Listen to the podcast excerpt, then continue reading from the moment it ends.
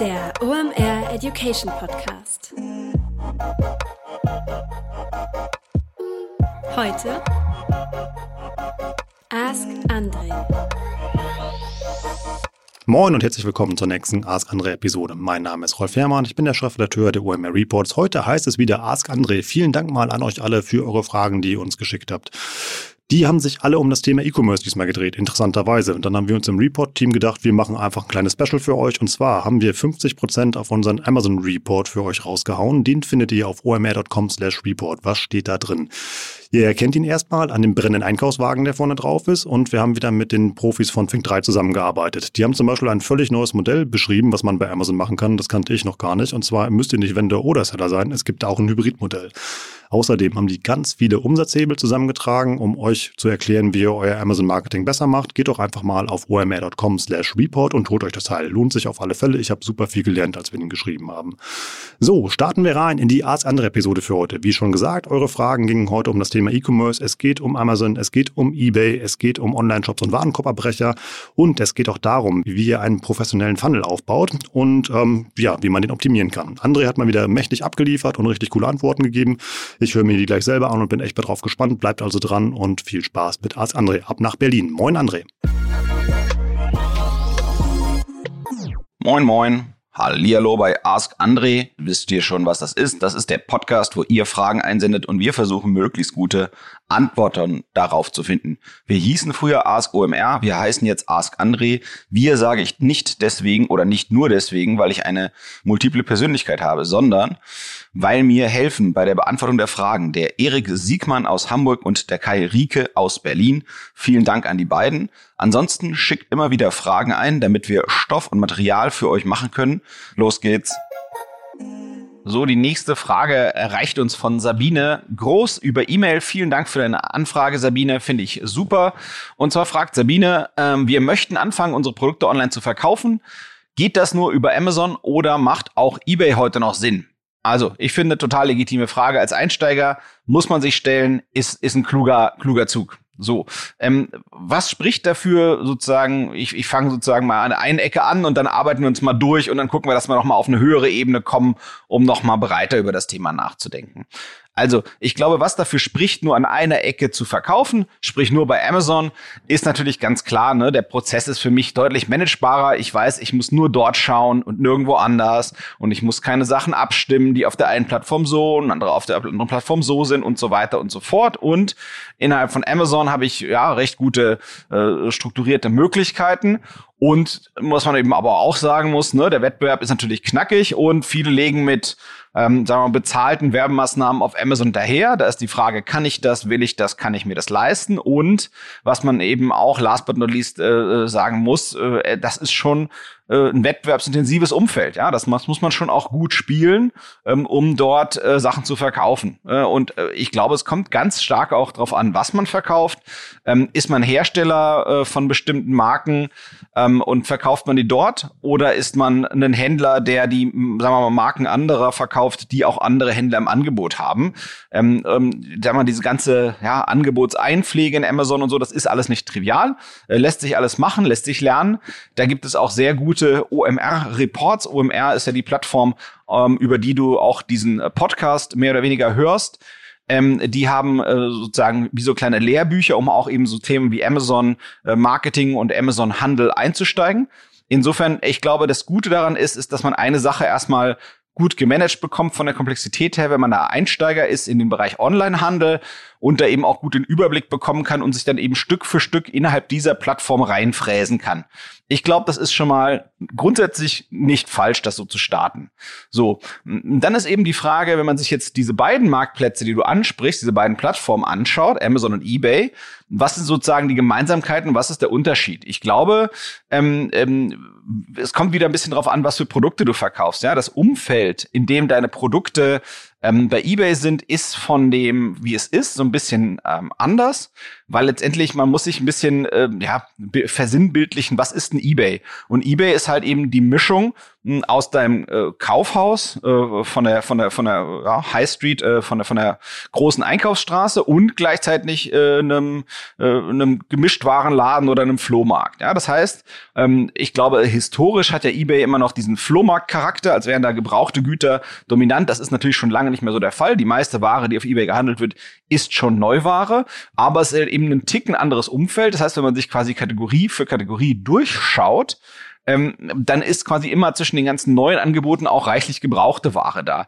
Und ähm, das kann eben sein, und das wäre mein Bauchgefühl oder meine Erfahrung, ohne dass ich sie jetzt total strukturiert mit Daten und Fakten belegen kann, ist, dass die Kundengruppe, die sich bei eBay ähm, aufhält und die man dort sehr gut erreicht, dass die in Ticken mehr auf Schnäppchenjagd sind, äh, mehr nach was Günstigem gucken ähm, und deswegen auch quasi, ähm, ja, sagen wir mal, sowas die anspricht. Das heißt, wenn du ein komplettes, ja, in deinem Bereich, in dem du tätig bist als Händler, äh, ähm, wenn, wenn du da, sagen wir mal, vielleicht eher die Produkte, die eher eine preissensitive äh, Zielgruppe haben, ich glaube, für die ist, ist wahrscheinlich eBay das Richtige. Vielleicht ist für die ganz hochwertigen Produkte eben nicht das Richtige. Ähm, es kommt also eben auch ein bisschen drauf an, ähm, was man verkaufen möchte. Aber wenn du halt eben ein spannendes Produkt hast, was die Leute auch suchen, also für das es einen Bedarf gibt, wonach geforscht wird, wo man es kriegen kann, und du kannst das eben preislich sehr, sehr äh, fort, ja, vorteilhaft anbieten, dann würde ich eBay auf jeden Fall ähm, ähm, ja, erwägen. Ähm, so, jetzt muss man sich überlegen, wenn man jetzt wirklich sagt, okay, man möchte anfangen, Sachen online zu verkaufen, dann ist eben die Frage, macht man das direkt auf einer Plattform oder wo fängt man eigentlich an? Und ich denke, also jetzt habe ich quasi versucht, quasi diese nur Amazon-Idee zu nehmen. Dann habe ich jetzt versucht, die Amazon versus eBay-Idee zu nehmen. Und jetzt gehe ich nochmal ganz zurück. Und dann äh, wäre jetzt quasi die Frage, ja, was ist eigentlich die Frage, die man sich stellen könnte oder sollte? Oder wie könnte man noch über das Thema äh, größer nachdenken? So, und was, was ich überlegen würde, wenn ich einsteige in den Onlinehandel, ist tatsächlich, ich würde schon stark erwägen, erstmal einen eigenen Shop aufzuziehen damit ich den Kontakt zu meinen Kunden auf- und ausbauen kann über die Zeit. Ich glaube, der eigene Shop ist das, was langfristig immer am besten ist. Ähm, und die Shopsysteme, egal welche man so nimmt, heutzutage, die es gibt, das Gute an denen ist, dass die eben Schnittstellen haben zu den verschiedenen Plattformen. Das heißt, wenn ich meine, keine Ahnung, 100 Artikel, die ich online verkaufen will, in meinen Shop einpflege, kann ich mehr oder weniger unkompliziert die per Knopfdruck rausschicken an die verschiedenen Plattformen und die dort eben auch handeln und verkaufen. Und wenn es eine gute Shop-Software ist, die ich da benutze, dann ist es doch noch so, dass die mir eben auch hilft, ein bisschen Überblick zu behalten. Ähm, manchmal ist es ja so, dass man äh, kein unendliches Lager an Ware hat. Und dann muss man eben, wenn man dann anfängt, auch noch im eigenen Shop und auf Amazon und auf eBay und vielleicht noch irgendwo zu verkaufen, dann muss man eben auch einen Überblick haben, ja, dass eben eine bestimmte Ware auch mal aus sein kann. Das heißt, dass man da eben äh, Lagermengen kommunizieren muss zu den Plattformen und nicht nur eben diesen Artikel zu diesem Preis und das sind die Bilder und das sind die Beschreibungen, also die Produkteigenschaften. So. Ähm, manchmal ist es auch klug, ähm, nochmal ähm, sogenannte Feed Engines zwischenzuschalten. Das heißt, es gibt ähm, äh, Shops machen das grundsätzlich, können das auch direkt machen über so APIs, äh, Application Programming Interface, glaube ich, heißt das, wenn ich mich recht entsinne. Also sozusagen eine Schnittstelle zwischen dem Shop und der Plattform. Die können quasi Sachen direkt rausschicken an Amazon. Aber es gibt eben, wenn man das ein bisschen fortschrittlicher machen möchte, nochmal Tools, die man äh, zwischenschaltet, wo man eben die Produktdaten in das Tool schiebt und das macht dann nochmal ja plattformspezifische Optimierungen, ähm, ähm, bevor es die Daten in die Plattform reinschiebt. Ähm, ich glaube, sowas kann man auf jeden Fall auch erwägen. Ähm, in der Regel, glaube ich, kriegen die einen Prozentsatz des Umsatzes, den man macht. Und ich glaube, so als Einsteiger, um zu lernen, um zu sehen, ja, was, was klappt, was nicht, ist das auf jeden Fall hochrelevant. Und das Spannende ist, wenn man erstmal entweder einen vernünftigen äh, Shop am Laufen hat und eben im besten Fall eben auch noch mal so, eine, so, ein, so ein Channel-Management-System, was eben die Produkte, die man im Shop listet, auch auf anderen Plattformen listen kann, dann fände ich es noch wichtig, ähm, äh, darüber nachzudenken, ähm, macht es Sinn, vielleicht noch woanders findbar zu sein. Also, das Allereinfachste ist, äh, möchte man vielleicht mit seinem Shop in Produkt- und Preissuchmaschinen gelistet sein. Ähm, äh, sowas wie Ladenzeile, Idealo äh, oder etwas ähnliches. Oder ähm, es gibt auch andere ähm, äh, Spieler, die Marktplätze machen. Ähm, ähm, namentlich würde ich in Deutschland mir insbesondere angucken, ähm, einen Zalando, einen Otto, einen About You, je nachdem, was man halt eben verkauft. Ähm, das sind auf jeden Fall äh, spannende Sachen. Äh, die sind sicherlich nicht so einfach und offen äh, wie ein Amazon und eBay für den Zugang, aber äh, wenn die Produkte, die Warengruppe, die du hast oder die Produkte, die du hast, wenn die dort reinpassen, glaube ich, können das ungeheuer attraktive Partner sein. Und das würde ich mir in jedem Fall auch angucken. Ähm, manchmal ist es sogar so, wenn man so eine, so eine Channel Management Software dazu nimmt, also so etwas, so eine Feed Engine, also Feed nennt man äh, den Produktfeed. Das heißt im Prinzip, die Tabelle, äh, in, ein, ein, eine Tabelle, in der strukturiert die Produktdaten drin sind. Das ist der Produktdatenfeed in der Regel, wo jedes einzelne Produkt, was du anbietest, gelistet ist. Und deswegen nennen die, die Dinger Feed Engines, weil die quasi diesen Feed, also quasi diesen ja, Strom an Produkten, die, diese, diese Tabelle mit den Eigenschaften deiner Produkte ähm, dann eben gut verarbeiten können, nur um diese ganzen denglischen, komischen Begriffe mal ein bisschen zu entschlüsseln für Einsteiger. Um, und was die eben auch machen können häufig, ist nochmal zu gucken, Mensch, hier in Holland, da gibt's auch vielleicht noch einen spannenden Marktplatz und dort gibt's vielleicht noch einen spannenden Marktplatz. Das heißt, ich würde wirklich gucken, kann ich mir gut einen einfachen Shop aufsetzen. Ähm, da muss man dann eben noch mal gucken, ja, möchte man so eine Software as a Service Lösung, also sprich etwas, wo ich jetzt nicht etwas installieren muss, sondern wo quasi der Anbieter selbst das betreibt. Das wäre dann sowas bekannteres, so Shopify wäre was bekannteres oder habe ich die Größe und die Ressourcen und den Willen, mir selber meinen Shop zu betreiben, ähm, dann kann man eben in ganz klein anfangen mit WooCommerce oder ähm, äh, Magento oder wenn man groß werden will, dann irgendwie ein Spriker und sonst was alles. Ne? Aber ich würde eben gucken, dass ich erstmal einen eigenen Shop aufsetze, dass ich irgendwas mache, was möglichst unkompliziert ist, damit ich es schon mal selber direkt verkaufen kann, weil wenn du sagst, du möchtest anfangen, online zu verkaufen, das heißt, du verkaufst offline, dann würde ich erstmal schon mal gucken, wenn man einen eigenen Shop hat, kann man schon mal die eigenen Kunden, die man eh schon hat, die sollte man dann eben nicht zu Amazon schicken und sagen, hier, wenn du halt wegen gerade irgendeinem komischen Virus gerade nicht so gut offline einkaufen kannst, geh doch hier auf meinen Online-Shop. Das heißt, man kann selber Werbung machen für seinen eigenen Online-Shop. Und das finde ich halt eben naheliegend und das zeigt ja eben auch eine gewisse Kompetenz und einen Willen und einen Biss. Und das ist, glaube ich, auch für die Bestandskunden gut. Und dann eben von dem Shop schiebt man die Informationen in die Marktplätze und guckt, dass man von dort aus über den Shop zentral quasi sein, sein, sein Verkauf auf den verschiedenen Plattformen managt. Ähm, ähm, das jetzt nur mal, um das ein bisschen einzugrenzen, wenn man das natürlich richtig, richtig, richtig, richtig gut machen will, dann geht's noch mal einen Ticken anders. Dann würde man wahrscheinlich jede Plattform selber und händisch anpacken ähm, und dann noch mal ganz andere individuelle Lösungen basteln, wenn man das dann hochskaliert und, und groß und professionell baut. Aber das ist ja hier gar nicht der Kern der Fragestellung, sondern hier geht's ja wirklich darum, dass jemand einsteigt in diesen Bereich. Also insofern wäre mein Vorschlag, einen Shop den du möglichst unkompliziert hochziehen kannst, der möglichst gute Schnittstellen hat äh, zu den großen Plattformen oder und oder ähm, dazwischen schalten so eine Feed Engine, ähm, die eben dir hilft, ähm, die Produktdaten aus deinem Shop in die verschiedenen Plattformen reinzuschieben, wenn das der Shop nicht ohnehin sehr gut kann. Also, Sabine, ich hoffe, das hilft dir weiter. Du findest einen guten Einstieg in E-Commerce. Es ist eine sehr, sehr gute E-Commerce-Zeit äh, aktuell, auch wenn die insgesamt die wirtschaftliche Zeit natürlich komplex ist für uns alle ähm, aber es macht Sinn einzusteigen. Last but not least, als kleine äh, sozusagen Inspiration, was ich mir noch angucken würde, was ich total sexy finde, gerade um einzusteigen und gerade weil das noch nicht so viele so gut machen, ähm, was mir sehr gut gefällt, sind auf Instagram die Shoppable Ads. So, das heißt, es ist ein spezielles Werbeformat für Händler, wo ich eben äh, gutes Bildmaterial brauche und produzieren muss.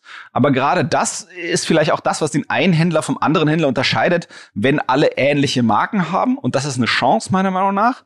Und dann kann man eben dort Werbung schalten und dort Dinge relativ ja, gut verkaufen. Ähm, das würde ich mir auf jeden Fall auch mal angucken, jenseits der Marktplätze, weil auf den Marktplätzen, wie gesagt, da ist man nicht der Erste und auch nicht der Einzige. Und ähm, mein Gefühl ist, dass bei den Instagram Shoppable Ads, dass es da noch reichlich Potenzial gibt, was noch nicht so breit genutzt wird. Äh, wenn das natürlich für die Produkte passt, die du machst, äh, wenn, wenn es leicht ist, die sozusagen in ästhetische Bilder äh, äh, einzubeziehen. Ich hoffe, es hilft dir weiter, Sabine, und dein Online-Aktivität wird ein Erfolg. Die nächste Frage für Ask André kommt via E-Mail vom Uwe Mettmann. Und zwar fragt der Uwe, ich habe einen Online-Shop, äh, in meinem Online-Shop sehr viele Warenkorbabbrecher. Wie kann ich feststellen, woher das kommt und was ich dagegen tun kann? Äh, nur um alle abzuholen, Warenkorbbrecher, äh, damit meint man, dass eben jemand in einem Online-Shop äh, sich Produkte anschaut, dann eben auch sagt, Mensch, von dem Produkt so und so viel Stück bitte in den Warenkorb packen und das vielleicht mit ein paar Produkten und dann geht's irgendwie nicht weiter. Aus irgendeinem Grund ja, durchläuft er nicht quasi diesen sogenannten Checkout-Prozess, sprich, dass er die Ware dann auch eigentlich wirklich fertig kauft. So. Ähm, ich denke, da muss man mehrstufig rangehen, Uwe, und ich würde versuchen, dich durch meine verschiedenen Gedanken und Stufen mit durchzulotsen. Also das erste ist ein bisschen das Verhalten, was, was dort passiert, also diese Warenkorb-Abbrecher ähm, die genauer, sagen wir auseinanderzuschnipseln und zu gucken, gibt es irgendeinen Bereich, gibt es irgendeine Ursache, die es vielleicht sein könnte, wo das häufiger vorkommt oder wo das vielleicht weniger häufig vorkommt. Und dadurch muss man, da muss man erstmal, um daran sich zu tasten, äh, sozusagen die verschiedenen Arten Besucher, die man hat, auf unterschiedliche Arten und Weisen segmentieren. Also dass man die einfach von unterscheidbar macht. Ähm, ich versuche es mal am konkreten Beispiel und dann tanzen wir durch, was man sich alles angucken müsste und sollte. Das erste wäre zu sagen, Mensch, ich gucke mir den Traffic, den ich so hab auf der Seite, den ich draufschicke, die Neukunden, die ich irgendwo akquiriere, die gucke ich mir zum Beispiel nach Quelle unterschieden an. Und dann könnte es ja theoretisch sein, dass ähm, die Leute, die ich über Facebook reinhole, da gibt's eben die vielen Warenkorbabbrecher und die Leute aus der Suche, da ist das eben gar nicht so sehr der Fall. Ähm, äh, da funktioniert das eigentlich gut. Und dann könnte es halt eben sein, dass der Kanal, der vielleicht nicht funktioniert, und Facebook war jetzt nur ein Beispiel, ich will jetzt nicht bezweifeln, dass Facebook funktioniert, aber es kann ja sein, dass ich auf manchen Kanälen, wo ich vielleicht auch den Besucherstrom gar nicht so sehr selbst einkaufe, sondern dass das vielleicht ein Dienstleister macht oder ein Mitarbeiter macht, der besonders engagiert ist, dass da Leute unter falschen ja, Voraussetzungen, Versprechungen auf die Seite gelockt werden, dann sehen die, es ist gar nicht so und deswegen klappt dieser Kanal nicht so. Das heißt, kann sein, dass eben ein bestimmter Kanal diese äh, von dir vermuteten, sag ich mal, überproportionalen Warenkorbabbrecher ähm, äh, triggert. Ja? Und, äh, also quasi, ich folge sozusagen deiner These und nehme an, so wie du, wenn ich das sozusagen richtig rauslese aus der Frage, dass du denkst eben, dass du mehr Warenkorbbrecher hast Abbrecher hast als äh, andere Wettbewerber von dir, die es im Internet so gibt. So, und dann natürlich die, die Art des Traffics das ist natürlich nicht der einzige Weg, wie man da rangehen kann, um zu gucken, ob man da irgendwo Unterschiede findet und Ursachen dafür findet, sondern man kann eben genauso gucken, Mensch, ist das in einer bestimmten Alterskategorie, haben die eher ein Problem? Also gibt's dort quasi in einer äh, Alterskategorie mehr Probleme äh, mit, dem, mit den Warenkorbabbrechern? Oder bei einem bestimmten Geschlecht? Oder bei bestimmten Bezahlmethode? Oder bei einer bestimmten Region? Oder auch bei bestimmten Produktkategorien, dass manche Produktkategorien eben ganz oft im Warenkorb bleiben und nicht gekauft werden am Ende. Oder vielleicht auch bei bestimmten Gerätschaften, also Devices, ja, also zum Beispiel so ein Shop ist ja oft äh, responsive oder irgendwas ähnliches in der Richtung. Das heißt, der hat halt eine Handy, eine, eine, sagen wir, eine Mobile-Version, eine Tablet-Version und vielleicht eine Desktop-Version.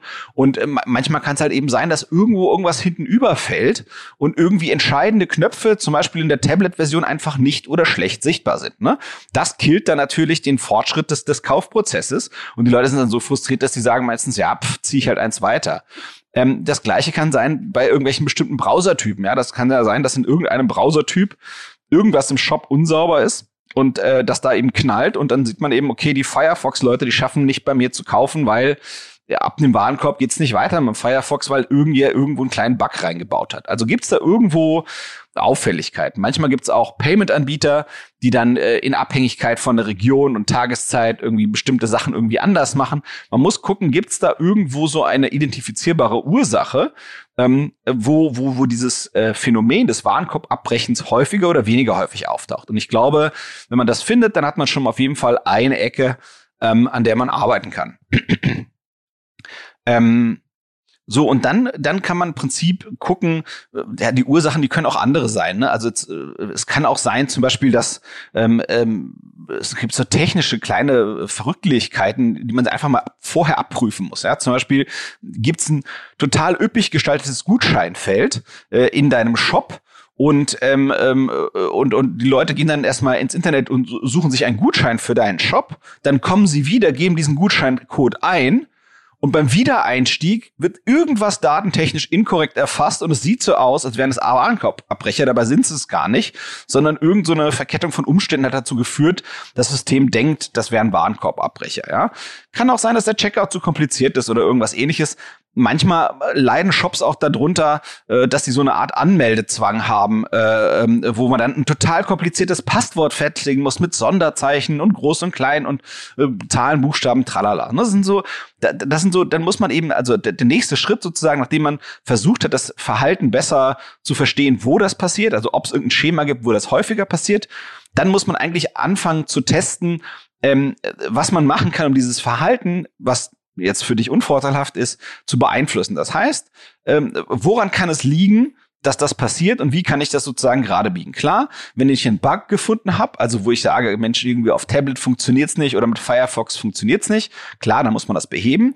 Aber jetzt nehmen wir mal an, da gibt's keinen Bug. Und dann muss man eben anfangen zu gucken, Mensch, wo kann ich denn was machen? Ja, das heißt, ähm, wo, wo kann ich Tests machen, um das Verhalten äh, zu, dahin zu bewegen, dass die Leute eben, wenn sie was in den Warenkorb gelegt haben, auch wirklich fertig kaufen. Ja, das heißt, man kann halt gucken, woran liegt's denn? Ja, äh, kann man vielleicht an den äh, Zahlungsarten etwas machen? Sind die vielleicht nicht attraktiv? Äh, kann man daran etwas positiv bewirken? Muss man da vielleicht vorher mehr kommunizieren, damit nachher keine böse Überraschung kommt, dass ich zum Beispiel schon auf äh, Produktebene sage, hier äh, können Sie auf Rechnung kaufen und dann hinten geht's nicht oder ich, ich sage halt halt nicht, wie man es kaufen kann. Und am Ende sind die Zahlungsmethoden super eingeschränkt und dann gibt's halt die böse Überraschung erst dann, wenn man im Warenkorb ist.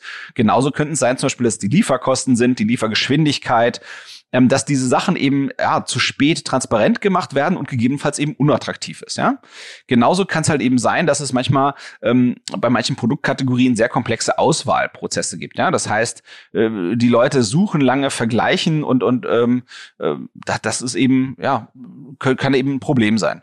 Ähm, genauso kann es auch sein, je nachdem, wie das Shop-System ähm, gemacht ist, dass der Warenkorb, sag mal, äh, fast zu schnell gefüllt wurde mit irgendwas, was man, was man sucht, aber irgendwie nicht richtig findet. Sag mal so, dass es irgendwie an der Produktvarianz liegen könnte. Aber ist jetzt nicht ganz so wahrscheinlich. So im Prinzip, das sind so die, die Sachen, mit denen man testen kann und das eben schon zuvor genannte. Das ist, glaube ich, ein ganz wichtiger Weg, das zu tun und zu gucken, was man da sozusagen Stück für Stück inkrementell verbessern kann. Und das Zweite, was man grundsätzlich machen kann, neben, sagen wir mal, Tests, um das Verhalten positiv zu beeinflussen, ist, den Konsumenten auf qualitativer Ebene nach Auskünften fragen. Ähm, und da gibt es äh, ganz verschiedene Sachen, wie man da rangehen kann, ähm, die, die ich, glaube ich, alle spannend finde und mir angucken würde. Ähm, ein Klassiker ist so ein sogenanntes Exit Intent äh, Pop-up, also wenn der User sozusagen Mausbewegungen äh, macht, die signalisieren, er könnte das Fenster, in dem er sich gerade bewegt, zumachen, dass dem dann irgendwie eine Frage gestellt wird, Mensch, ähm, äh, du hast Sachen im Warenkorb, äh, äh, beantwort uns hier, warum du nicht gekauft hast und äh, du hast die Chance, einen Amazon-Gutschein im Wert von XY Euro zu gewinnen oder sonst irgendwas. Also mit irgendeinem Incentive zu versuchen, sagen wir mal, qualitative Informationen ähm, aus, aus dieser Person äh, äh, rauszulocken. Kann auch sein, wenn die auf der Webseite noch sind und äh, da sich lange aufhalten und, und immer schon eben ähm, ähm, äh, ja, so bestimmte Menge da im Warenkorb haben, dass man sie fragt, äh, gibt es irgendetwas, was ihnen fehlt, um, um quasi mit den Einkauf fertig zu werden? Dass man eben so ein Pop-up macht, ähm, ähm, indem man wirklich eine konkrete Frage stellt und eben qualitativ versucht, qualitativ versucht, dort Antworten reinzuholen. Ähm, je nachdem, wie dein äh, Shop funktioniert, manche Shops äh, versuchen auch relativ früh eine E-Mail-Adresse abzufischen. Dann kann man auch mal den Leuten noch mal im Nachhinein ähm, per E-Mail sozusagen diese Frage noch mal schicken.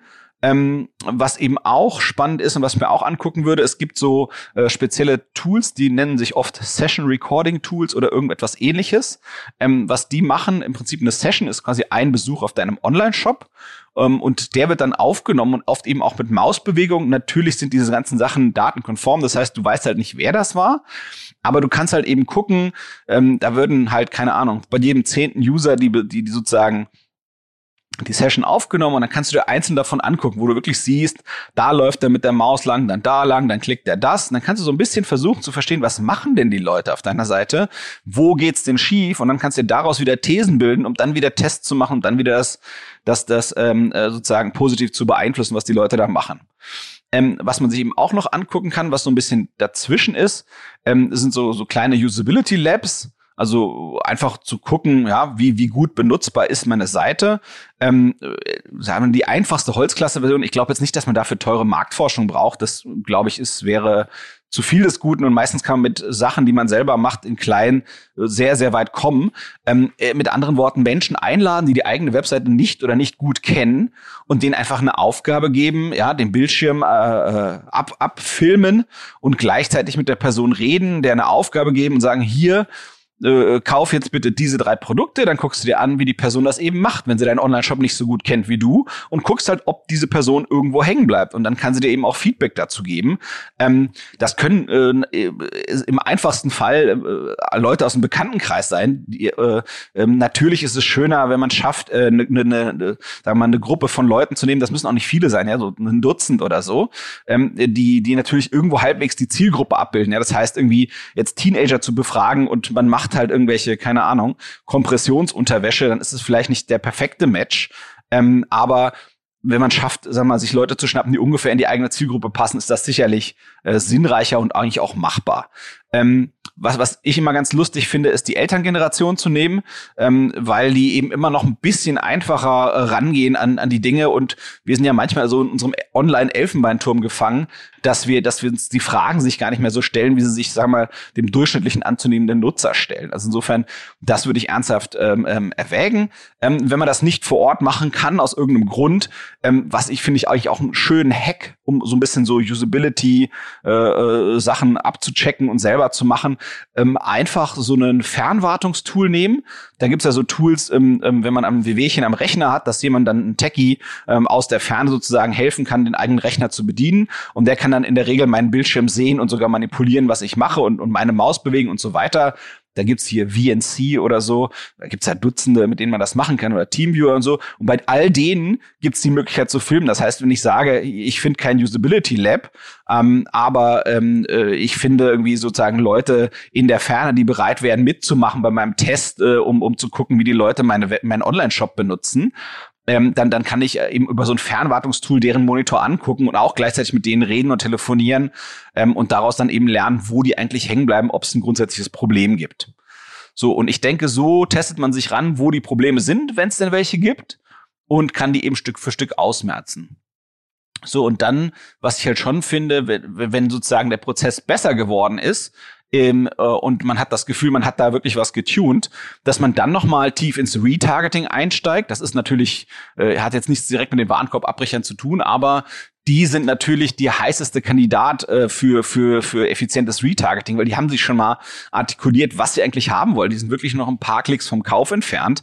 Da würde ich wirklich auf in Retargeting einsteigen, ähm, äh, egal was man da hinkriegt, ja, ob, ob E-Mail, ob Criteo, ob irgendeine großen Plattform ähm, oder, oder solche Brief- und Postkartenlösungen, wie es hier von Optilize gibt oder sowas ähnliches.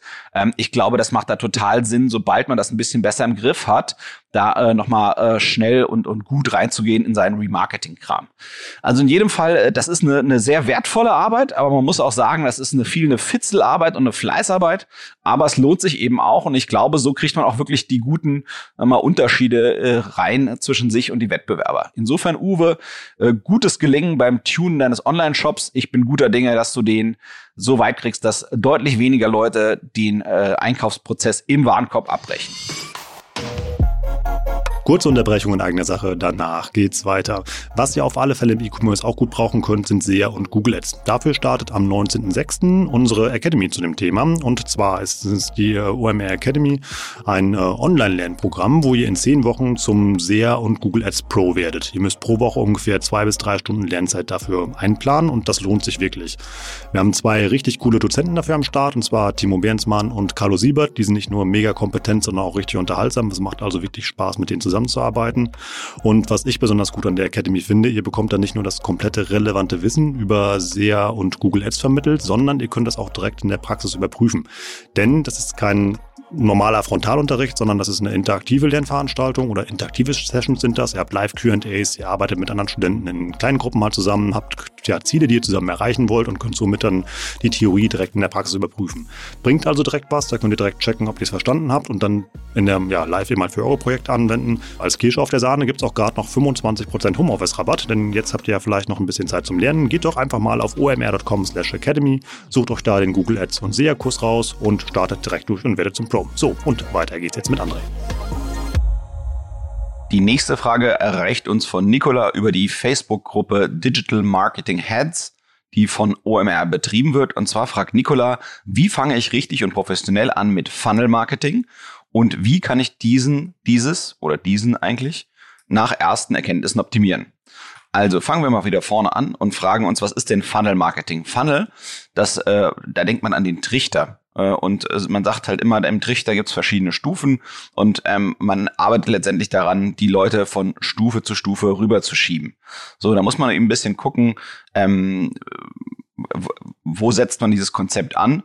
Ähm, es gibt äh, äh, Setups, wo dieses Konzept, sagen wir mal, erst dann angesetzt wird, wenn der Kunde von irgendwoher anders auf die eigene Webseite gekommen ist. Das heißt, der Besucher ist bei mir auf der Seite und gedanklich ist dann quasi der Trichter, dass ich gucke, dass ich aus dem Seitenbesucher einen Kunden mache, einen Käufer.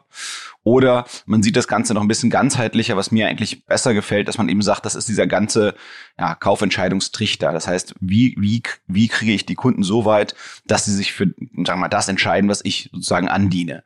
So, und da gibt's dann so verschiedene Generationen von Konzepten. Ähm, etwas ältere ist dieses AIDA, also so ähnlich wie die äh, ähm, die Kreuzfahrtschiffe, ähm, aber ein bisschen anders Bedeutung, von der Bedeutung her im Akronym. Da, da heißt das dann Attention, Interest, Desire, Action. Ähm, heutzutage gibt es so ein bisschen modernere Versionen. Ähm, man kann ganz einfach sagen, ähm, am Anfang im Trichter äh, geht es darum, einen Bedarf zu wecken und unten im Trichter geht es darum, äh, einen Bedarf zu decken. Und was heute gern genommen wird, und das ist eben deswegen auch nochmal wichtig, und ich glaube, ähm, aus dem OMR-Umfeld wird es dahingehend noch, glaube ich, passende ähm, äh, Weiterbildung geben, ähm, ist, dass man eigentlich eben noch ein bisschen weiter das Ganze zieht, diesen Kaufentscheidungsrichter, dass man nämlich eben sagt, Mensch, äh, nicht nur sozusagen die Kontakte, die ich mit dem potenziellen Kunden habe, wenn er meine Werbung sieht, äh, sagen wir mal, jenseits meiner eigenen Webseite oder jenseits meiner eigenen Möglichkeiten, sozusagen meine Produkte oder Dienstleistungen anzubieten. Äh, nicht nur das ist mit da drin, sondern eben auch noch der Wiederkauf. So und dann dann dann geht man gerne rüber wieder zu, zu anderen Phasen, wo man dann sagt eben ja, Awareness, also irgendwie erstmal Aufmerksamkeit kriegen, Consideration, wo eben erwogen wird, ähm, welches Produkt man nimmt und dann Purchase, der eigentliche Kauf oder die ja das den Anspruch der Dienstleistung und dann dieser Bereich Loyalty, wo es eben um Wieder Wiederkauf geht geht. So, das heißt, es gibt eben so ein bisschen äh, unterschiedliche Funnel, die man denken kann. Ähm, und ich würde in die noch mal ein bisschen reingehen, ähm, denn im Endeffekt, wie man da am besten einsteigt, hängt ein bisschen auch davon ab, was man, äh, was man verkauft. So, das heißt, wir hatten schon gesagt, eben, wenn ähm, ich ein Produkt habe, was ja sehr, sehr klar standardisiert ist, ähm, äh, also sowas, ja, mit, mit dem täglichen Bedarf, wo es eben keine große Kaufhürde gibt, dann ähm, äh, kann der Funnel recht kurz sein und dann kann sein, dass ich eben ganz unten im Funnel anfange. Das heißt, es gibt schon einen Bedarf äh, und ich kann den halt besser decken ähm, dann kann ich eben ganz unten im Funnel arbeiten und sagen eben hier, wenn die Leute auf der Suche sind nach irgendeinem bestimmten Produkt, dann in den Suchergebnissen auftauchen ähm, und, und das Ganze eben mit einem relativ einfachen Web Analytics Tool versuchen umzusetzen ähm, oder dann halt eben in den Buchungsplattformen oder wenn ich weiß, die Person hat eine bestimmte Affinität, dass ich dann über Social Media Ads gehe. Das heißt, ich fange halt relativ weit unten im Funnel an. Ähm, oder ich muss eben den Bedarf für die Produkte, die ich habe, ähm, erstmal wecken. Dann muss ich oben im Funnel eigentlich anfangen zu arbeiten. Das heißt, es gibt einen latenten Bedarf, den vermuteten latenten Bedarf und den versuche ich zu wecken. Dann muss ich eben erstmal, das ist insbesondere dann ähm, der Fall, wenn ich äh, äh, sehr innovative Produkte habe. Äh, da muss ich erstmal den Leuten erklären, guck mal, das gibt's, wäre das nicht was für dich.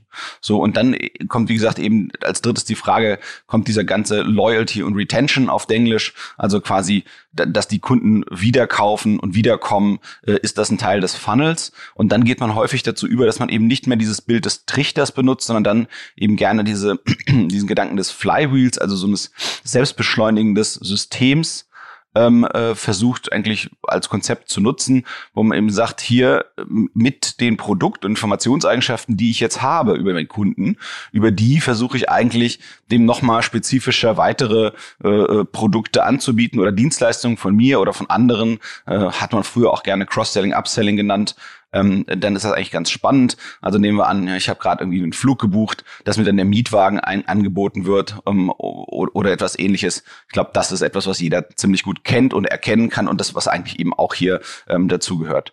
Ähm, wenn wir aber in diesem letzten Teil drin sind, dann äh, also quasi in diesem ja, Retention-Teil oder in diesem Loyalty-Teil, ähm, dann ist es eben so, dass die, die, die frühen Phasen im Prinzip ähm, äh, gar nicht mehr stattfinden. Also diese, diese Erwägungsphase, Consideration, ähm, äh, das, das passiert dann quasi nicht. Ähm, ähm, äh, ein Ausdruck dessen ist zum Beispiel, dass, dass viele Produktsuchen ähm, äh, teilweise direkt bei Händlern stattfinden, namentlich insbesondere Amazon. Äh, manchmal schaffen sich auch äh, äh, andere Händler für andere Themen äh, primär zu etablieren. Das ist immer, wenn man so einen Nischen-Champion hat. Ähm, das sind dann so Fälle, ich glaube, im, im großen OMR-Podcast von Westermeier gab es da irgendwie immer wieder mal Interviewpartner, die da genannt werden, die eben, sagen wir mal, so eine, so eine, so eine Art Themen-Champion sind und die Kunden suchen nicht erst bei Google, äh, um dann einen Händler zu erwägen äh, oder so, sondern sagen ihm, hey, ich, ich gehe für diese Produkte direkt zu diesem Händler und natürlich ja, bei Amazon ist das natürlich ein ganz klarer Fall, da finden extrem viele E-Commerce-Suchen starten direkt dort. Das heißt, die Erwägungsphase, diese Consideration-Phase, die fällt sozusagen aus und das muss man eben gucken, dass es deswegen so ein bisschen ähm, anders funktioniert. Und so ein Funnel ist im Prinzip immer ein Angebot. So, und der ist kürzer dann, wenn es halt ein weniger erklärungsbedürftiges Produkt ist und wird bei, bei, bei Bedarfsweckungen, insbesondere bei erklärungsbedürftigen Produkten, ähm, deutlich länger. Ähm, man kann sagen, so ein Funnel, der bildet halt eben einen bestimmten Produktmarktmix ab. Das heißt, äh, äh, Prinzip nur, wenn das funktioniert, dieses Produkt in diesem Markt, dann kann man auch einen Funnel aufsetzen. Es ist letztendlich äh, ein Zusammenbringen von Angebot und Nachfrage, also was, was ureinfachstes und grundlegendstes ähm, aus der Wirtschaft. Ähm, ich glaube, Funnel aufsetzen, wenn man irgendein Produkt hat, was Quatsch ist, wird nicht funktionieren. So. Und dann gibt es eben unterschiedliche Wege, da reinzugehen. Ähm, wie gesagt, wenn's, wenn, wenn, wenn es zutreffend ist und wenn es auf die, sozusagen die Produkte oder Dienstleistungen, ähm, äh, die du oder ihr anbietet, ähm, äh, passt, dann kann man halt sehr schlank diesen Funnel von unten nach oben sozusagen aufbauen. Das ist dann so, wenn man diese, diese äh, Lean Startup Gedanken nimmt, also von schlanken Startups, wie man die schlank aufsetzt. Da gibt's ja immer dieses sogenannte MVP, Minimum Viable Product, das also das Produkt, was die äh, was sozusagen in der kleinsten Ausgestaltungsform alle Eigenschaften hat, die der Kunde eigentlich sucht. Das heißt, man kann damit schon mal an den Markt gehen und im Prinzip ähm, würde man von unten nach oben arbeiten und dann könnte man sagen, Mensch, das ist so eine Art MVP für den Funnel. Das heißt, der, ja, der kleinste anzunehmende, äh, äh, sag mal, äh, Kaufentscheidungstrichter. Ja? Und das geht natürlich immer dann, wenn ich sehr spezifische Suchbegriffe habe, zum Beispiel, wo ich genau weiß, Mensch, äh, diese Besucher führen äh, zu, zu letztendlich äh, Verkäufen oder, oder Abschlüssen. Ähm, und, äh, und man kann dann eben sehen, Mensch, so viele Besucher kriege ich da und so ist die Quote derer, die sozusagen kauft. Das ist dann immer relativ schlank und dann würde ich halt quasi mich Stück für Stück hocharbeiten. Dann würde ich wahrscheinlich zu generischeren Suchbegriffen gehen. Ähm, dann gibt's einen Teil, das ist so, so ein bisschen der mittlere Teil des Funnels, der ist so ein bisschen spezieller. Der, da, da würde man reinpacken, sowas wie wenn man sich sozusagen hocharbeitet, sowas wie Retargeting, wobei wir eben schon sagten, das ist eigentlich so äh, Wiederkehrer, das muss man eben mal gucken, sind das, ist das ein Retargeting, also quasi ein, ein, ein erneutes Marketen an Leute, die schon auf der eigenen Seite waren oder die schon Kunden waren, das muss man eben unterscheiden. Das sind so ein bisschen zwei unterschiedliche Ansätze. Dann sehr breite Suchbegriffe fallen hier rein, äh, Paid Social, also bezahlte Werbung auf Social Networks äh, fallen da rein. Dann gibt's diese ganzen äh, Techniken wie Lookalike Audiences, also wo ich mir eben äh, über die Plattform Plattformen äh, äh, Kunden suche, die so ähnlich sind wie die Kunden, die schon bei mir waren und ich der Intelligenz der Pl Werbeplattform quasi überlasse, die für mich zu finden. Das funktioniert auch recht gut. Das gehört auch da in diesen Mid-Funnel-Bereich rein. Und dann kann man vielleicht sowas wie Influencer oder solche Sachen kann man sich dort vorstellen. Nur als Beispiele.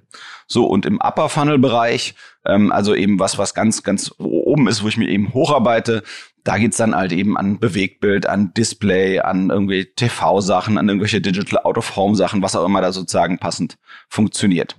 So, und wenn ich, das funktioniert quasi ja, wenn ich ein Produkt habe, wo eben klar ist, ähm, wie das funktioniert. Dann ist es, glaube ich, von unten nach oben aufbauende Trichter. Man sagt immer unten, weil unten sozusagen die Verkäufe sind. Man den, den, breiten Teil vom Trichter den hat man meistens in den Konzepten dazu irgendwie oben hingeschrieben. Deswegen ist das so ein bisschen von der Wortwahl her, dass, ich das, dass ihr das einordnen könnt, wenn ihr das nicht aus der Marketingliteratur kennt, wenn die euch nicht irgendwo im äh, Studium oder Schule über den Weg gelaufen ist oder Ausbildung.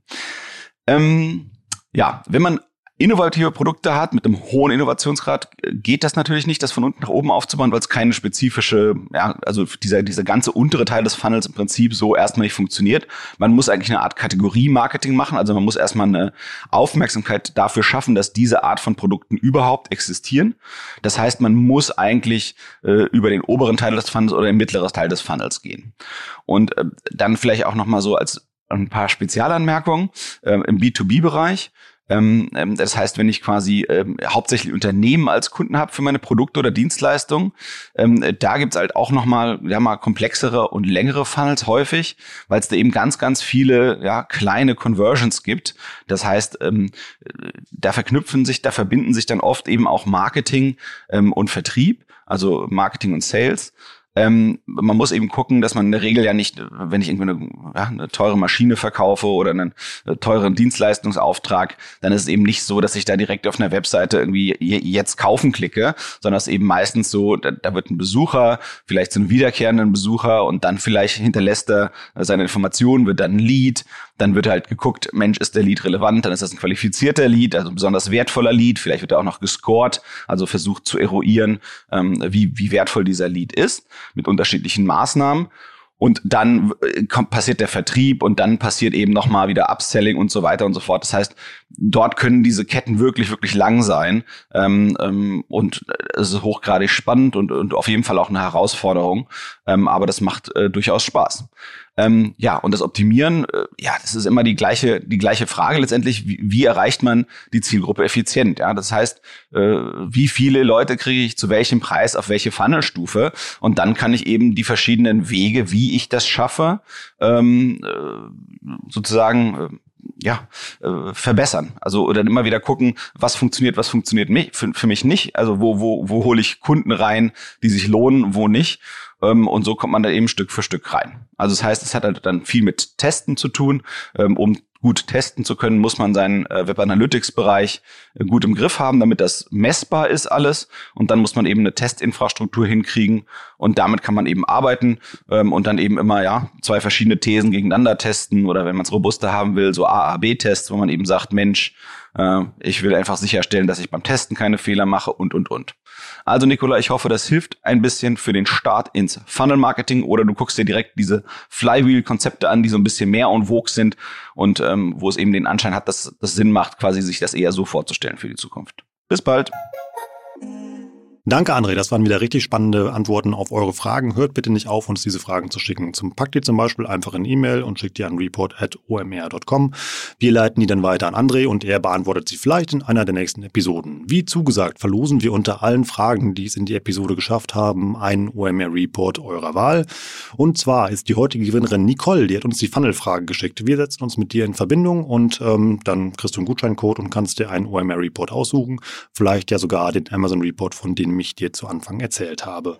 So, noch ein kleiner anderer Hinweis und zwar ähm, ein Hinweis auf den Podcast von Christian Bützer, dem OMR Silicon Valley Update. Äh, Christian Bützer ist einer der Mitgründer von OMR und ich freue mich immer, wenn der im Lande ist, weil der arbeitet nämlich im Silicon Valley und das ist richtig spannend, wenn der mal so seine Sicht auf Digitalthemen schildert, weil das ist ja eine ganz andere Perspektive, als wir die hier in Europa haben. Das ist jetzt keine exklusive Möglichkeit, die nur wir hier bei OMR haben, wenn wir uns über den Weg laufen, denn Christian hat jetzt auch seinen eigenen Podcast und zwar das OMR Silicon Valley Update. Sucht das einfach mal im Podcatcher. Da interviewt er ja Gründer und Gründerinnen oder Leute mal, die bei spannenden Firmen im Silicon Valley arbeiten und ähm, ja, redet mit denen über ihren Berufsalltag und ihren Blick auf die Szene. Richtig cool, sind drei Episoden schon draußen. Ich habe die alle drei gehört, war jedes Mal begeistert und sollte man sich auf alle Fälle geben. Also das OMR Silicon Valley Update mit Christian Bützer. Lasst ein Abo da, auch gerne für unseren Kanal, dem OMR Education Kanal. Ich sage Tschüss aus Hamburg und bis zum nächsten Mal.